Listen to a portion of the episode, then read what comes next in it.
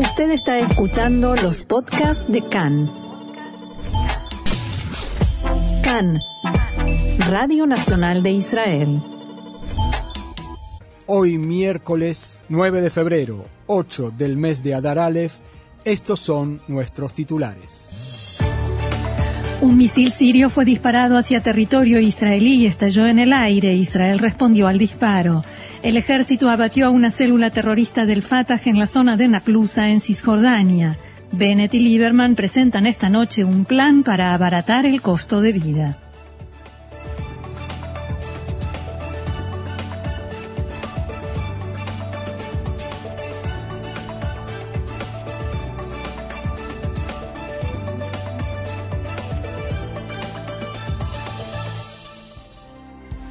Ahora sí vamos con el desarrollo de la información. El gobierno sirio informó esta madrugada de un ataque aéreo israelí en el área de Damasco y poco después el ejército de Israel comunicó que un misil antiaéreo sirio estalló en el aire en el centro del país y no fue interceptado.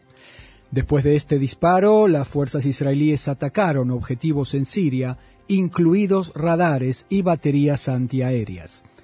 Con el ingreso del misil sirio al espacio aéreo israelí se activaron las alarmas en el área de Badi Ara y en Samaria, y muchos residentes desde el Valle del Jordán hasta la ciudad de Kfar Saba informaron sobre explosiones en la zona. Poco después de que sonaran las alarmas en Israel, comenzó la segunda ola de ataques. Fuentes militares sirias citadas por medios locales dijeron que un soldado sirio resultó muerto y otros cinco heridos en el ataque israelí, y que también se registraron daños materiales. En el segundo bombardeo, el ejército israelí disparó misiles tierra-tierra desde la zona del Golán hacia varios puestos militares en el área de Damasco. A continuación, el portavoz de Tzahal comunicó en respuesta al disparo de un misil, el ejército de Israel atacó objetivos en el espacio aéreo y el territorio sirio.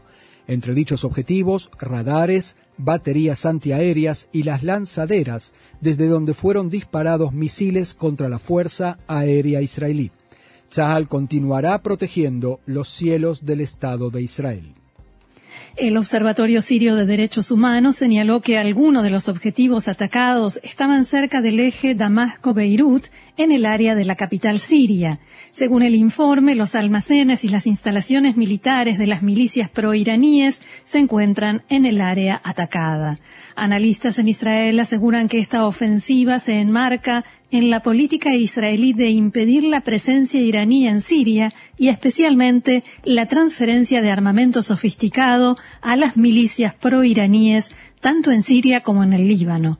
Efectivos del ejército de Rusia que se encuentran desplegados en Siria activaron sistemas de defensa electrónica avanzados durante el ataque aéreo adjudicado a Israel anoche. Khan pudo saber que esta acción provocó interrupciones en el funcionamiento de sistemas GPS en la zona. El embajador ruso en Damasco dijo que Moscú condena los ataques israelíes en suelo sirio y llama a interrumpirlos. El diplomático Alexander Yafimov dijo que representantes rusos envían este mensaje de modo permanente a sus colegas en Jerusalén Occidental. Ya en nuestro país, en la tarde de ayer, las fuerzas de seguridad de Israel eliminaron a tres integrantes de una célula terrorista en el área de Naplusa, en la margen occidental. En un comunicado conjunto, el Servicio General de Seguridad, el Shin Bet y la Gendarmería indicaron que la célula es responsable de una serie de ataques con disparos en la zona contra efectivos del ejército y civiles israelíes en las últimas semanas. Las fuerzas de seguridad indicaron que los miembros de la célula planeaban cometer otro ataque y se los consideraba como una bomba de tiempo, por lo cual se requirió una intervención inmediata. La redada se realizó en pleno día, algo inusual, y los terroristas pertenecían a las brigadas de los mártires de Al-Aqsa, el brazo armado del partido Al-Fatah, que está al frente del gobierno de la autoridad palestina. Unas horas más tarde, miles de palestinos participaron en el funeral de los tres terroristas identificados como Ashraf al-Mubaslit, Adam Mabrouk y Muhammad al-Dahil. Los asistentes coreaban consignas de venganza contra Israel y de elogio a Hamas y la Jihad Islámica. El cuarto integrante de la célula, Ibrahim Nablusi, continúa prófugo y el ejército israelí realiza una amplia búsqueda. Hablamos ahora de coronavirus. Continúa menguando la quinta ola de corona. El número de enfermos en estado grave se mantuvo estable, cerca de 1.160. El coeficiente de contagio hizo lo propio y está en 0,79. Hoy fueron diagnosticadas, no, perdón, el lunes, no, hoy fueron diagnosticadas positivas 37.000 personas. Últimamente tenemos los datos así por los problemas que estuvo Porque teniendo se están el actualizando Ministerio de, sí, sí, todo el el Ministerio tiempo, de sí. Salud. Can saber que ayer por primera vez fue detectada la nueva variante BA2 en el sistema de cloacas. Los expertos estimaron que ello puede ser una señal de que su índice de expansión es mucho mayor de lo que se estima. El ministro de Salud, Nitzan Horowitz, explicó la sobrecarga en los hospitales y dijo que se debe en especial a las personas que no se han vacunado y que, según sus propias palabras, han provocado por sí mismos su propia enfermedad grave. En diálogo con Khan, Horowitz indicó que hemos pasado de la cresta de la ola de contagios y la hemos dejado atrás. Vemos un descenso diario en el número de contagios, la pandemia está en descenso, pero todavía no hay motivo para festejar. En otro orden, nos vamos a la economía. El primer ministro Naftali Bennett y el ministro de Finanzas Avigdor Lieberman presentarán esta noche un paquete de medidas económicas para abaratar el costo de vida.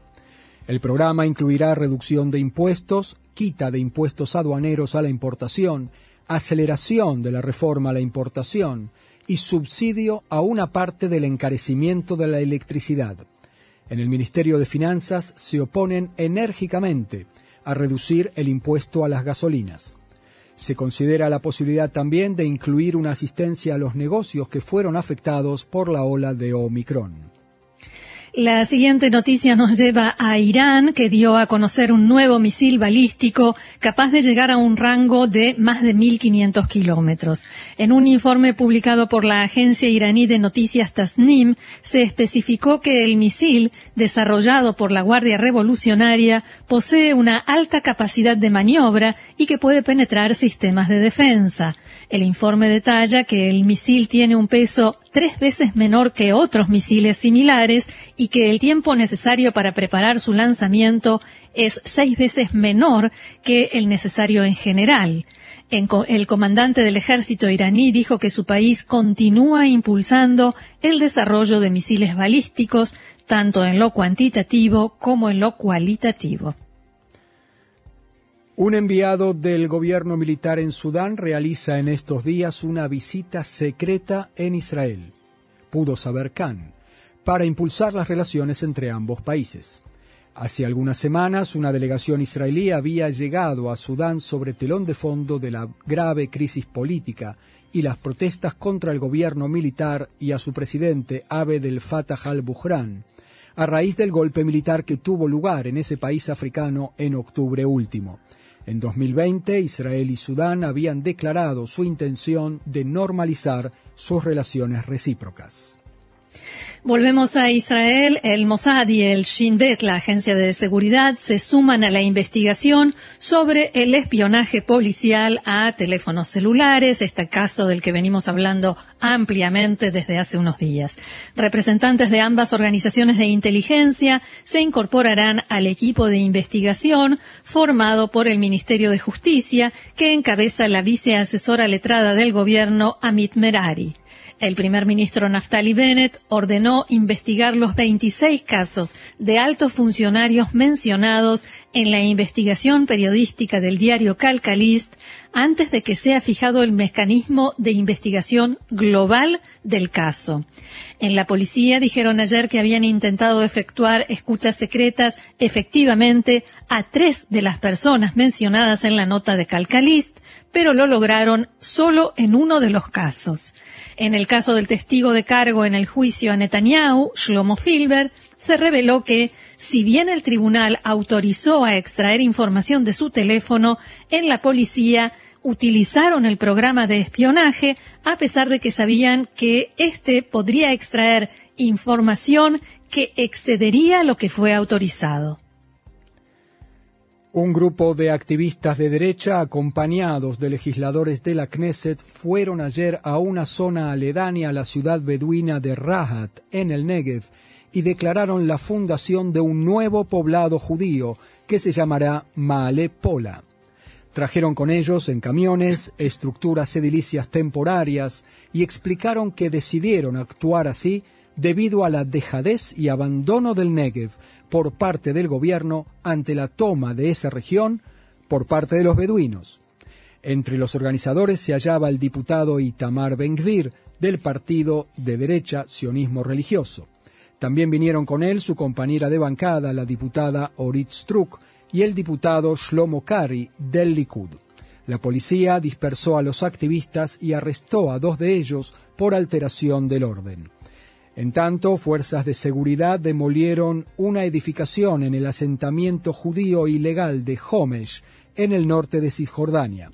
También se disponen a demoler otras edificaciones.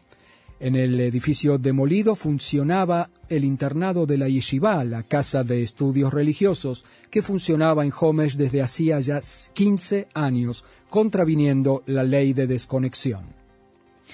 Volvemos al ámbito judicial. Fue rechazado el pedido del ex primer ministro Ehud Olmert a la Corte Suprema de Justicia de que el ex premier Netanyahu, su esposa Sara y su hijo Yair fueran examinados por un psiquiatra designado por él. El Tribunal de Paz de Tel Aviv rechazó también su pedido de que los Netanyahu le entreguen toda su documentación médica en el área de la salud mental y que firmen un documento de renuncia al secreto médico. Olmert hizo estos pedidos en el marco de la demanda por calumnias que presentaron los miembros de la familia Netanyahu luego de que en una entrevista periodística les atribuyera una enfermedad mental incurable. El presidente del tribunal, juez Amit Yarib, rechazó el pedido de responder a preguntas relativas a su salud mental. El tribunal le impuso a Olmert la obligación de pagar una suma de 7.500 shekels de costas judiciales y el proceso judicial continúa. En otro orden, el Servicio Penitenciario israelí informó que desbarató a principios de esta semana un plan de presos de alta seguridad de huir de una de las cárceles israelíes por medio de excavación de túneles. Así lo señaló el ministro de Seguridad Pública, Omer Barlev, en su testimonio ante la comisión investigadora de la huida de la cárcel Gilboa. Barlev agregó que el plan había sido escrito sobre papel y fue descubierto en una revisión anual. Khan pudo saber que el plan fue tramado en la cárcel Ofer, en la zona de Givat aledaña a Jerusalén. Al inicio de su testimonio dijo Barlev que ya al recibir las primeras informaciones en el terreno el día en que huyeron seis presos de la cárcel Gilboa, surgía de ellas un panorama que reflejaba defectos graves. La típica falta de profesionalismo israelí quedó puesta al descubierta en toda su extensión, agregó Barlev. Nos vamos a algunas delicias de la vida en el Medio Oriente, Roxana. Así es, más precisamente en Turquía, donde la justicia emitió ocho órdenes de arresto, entre ellas contra un ex nadador olímpico, por mensajes en Twitter en los que se burlaban del presidente turco Recep, Tayyip Erdogan, porque este fin de semana pasado dio positivo por coronavirus. Erdogan anunció que tanto él como su esposa están enfermos, pero que se sienten bien y que él está trabajando desde su casa. Después publicó varios mensajes en Twitter para agradecer a funcionarios, a líderes mundiales que le transmitieron sus deseos de pronta recuperación pero en el flujo de mensajes, en esas cadenas que se forman en Twitter, aparecieron con los mensajes de simpatía eh, este mensaje de eh, atribuido al ex nadador olímpico Deria Bukunju, espero haberlo pronunciado bien. dentro de lo posible, que asegura haber preparado una gran cantidad de dulces, que son los dulces que normalmente se sirven en los funerales.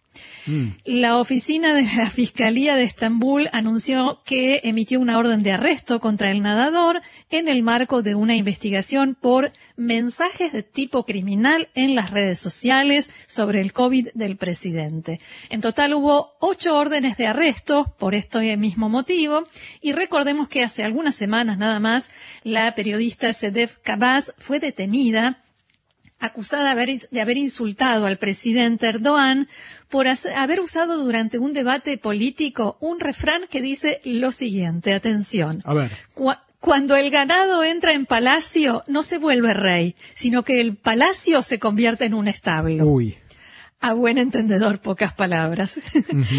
Las autoridades turcas abrieron más de 160.000 investigaciones por insultos al presidente Erdogan y hasta ahora hay 3.625 condenas. Caramba. sí, sí.